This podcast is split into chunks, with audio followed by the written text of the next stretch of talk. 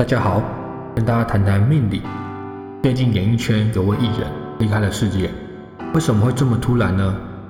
我们可以从命的角度去探讨与分析。命主生于癸水亥水年，癸水亥水月，庚金生金日。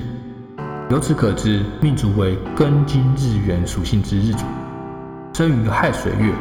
亥水月水非常旺，即使庚金能生水，但是如果水太旺的话，反而会淹没根茎，就是所谓的水旺金沉。亥水泄庚金日主，生落十三格。命主根金生落十三格，十三旺主才华洋溢。学习能力强，创造力丰富，适合从事演艺事业。所以他在临场反应方面，或是说他的一些才华、才能，都是有不错的一个能力在。所以他在演艺事业上有一个不错的成绩。由于命主庚金生于亥水月，水旺金辰，需要土金五行生，方能有较好的运势。本身庚金已经生落的日元了。所以来个土和金的两五行来生扶他的日主日元，改善深度的状况，他就会有一个比较好的运势在。以上是从他的命盘的角度去分析他的特性和一些状况。接下来我会从大运流年流月流日来做一些分析。天时地利人和，地利。就是所谓的大运，大运主管十年，所以对人的影响是非常大的。那每个人的大运都不一样，因为这个是从命盘的八字里面衍生出来的一个运势，它代表十年的环境、十年的感受。所以在二零零零年到二零二零年间，走了金局大运、辛金酉金、庚金生金大运。这两个大运刚好都是他的喜用大运，可以扶正他本身身弱的日子，改善了身弱的状况，所以他运势变好了，演艺事业因此有所发展，有所成绩。那到了二零二一年，交了新的大运，己土未土大运，在交新的大运的时候，会有很大的一个变动在，因为你已经习惯上个十年大运的感受。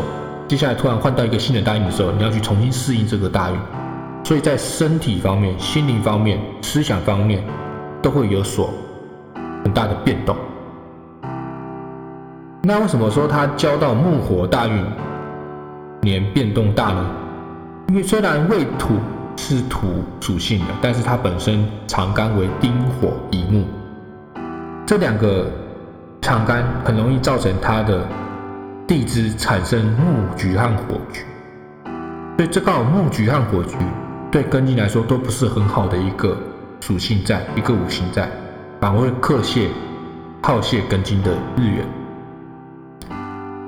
看己未大运，这个大运就跟他的命盘有产生一个作用，未土亥水拱双木局，木旺耗庚金命主，运势不佳。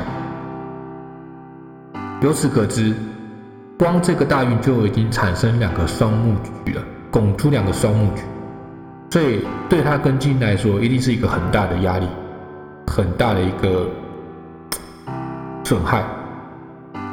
比起上个大运来说，庚金生金能复生自己日主，但是没想到这一个大运反而出现两个拱出两个双木局去耗损本身庚金的日元，所以运势不会很好。接下来我们来聊聊天时。天时的部分就是所谓的时间，每个人的时间都一样，所以今年流年是庚子年，庚金子水年，大家都是庚金子水年。那庚金子水年对他的命盘会造成什么样的影响呢？地支子水亥水双半会水，子水生金半合水，水旺泄庚金命主。运势不佳，这代表什么意思呢？就是地支因为流年来了，产生更多的水在地支了。本身庚金已经被水重水去泄泄它的身，现在已经身弱了，又遇到更多的水，那相对来讲一定又会被泄得更重，所以运势就会比较不如意。接下来我们谈谈流月，乙木有金，大运未土亥水拱双木局了，流月乙木又出来了，所以木通根有利，木旺耗根金命主运势不佳。因为大运跟命盘已经产生了一个很强大的木局在地支，这时候流月又跑来一个乙木在天干，直接将木局的势力从地支拉到了天干，所以产生一个很强而有力的木的五行，所以对根金来说是一个比较不好的一个五行在。因为根金虽然能克木，但是由于木太旺太多。砍久了，金就会受损害、受损失。下面我们来谈谈流日。流日壬水虚土，对命盘又会造成什么样的影响呢？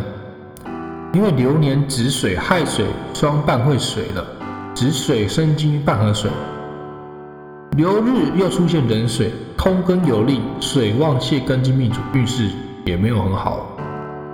因为流年本身和命盘就已经产生。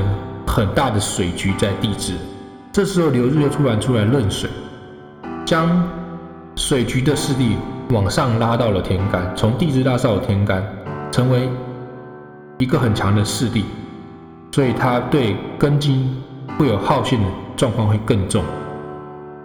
总结来说，天时地利人和对命盘所造成的影响，就是地支水局木局。皆旺，水木混杂，造成根金日元受损害。因为水太旺，金会沉下去，会被淹没；木太旺，金砍太多的木，会造成金的破损、损害、耗损。所以今年的状况就是地支水木过旺，造成根金日元更虚弱。原本已经是虚弱状态，又变得更虚弱，所以他今年的运势就会没有很好。影响是什么呢？命主身弱，根金生于亥水月，亥水月水非常旺，水主肾，水旺肾会受伤害。命主本身就有肾脏疾病的问题，这个肾脏疾病一直困扰他很久了。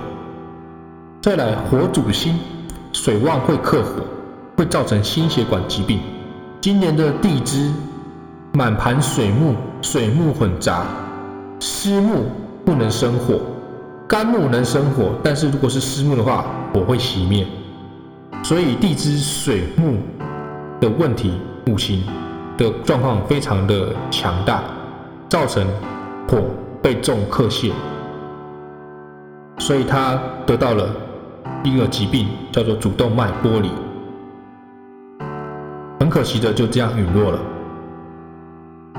以上是从命的角度去分析、探讨。如果有什么疑问，欢迎在下面留言。谢谢大家。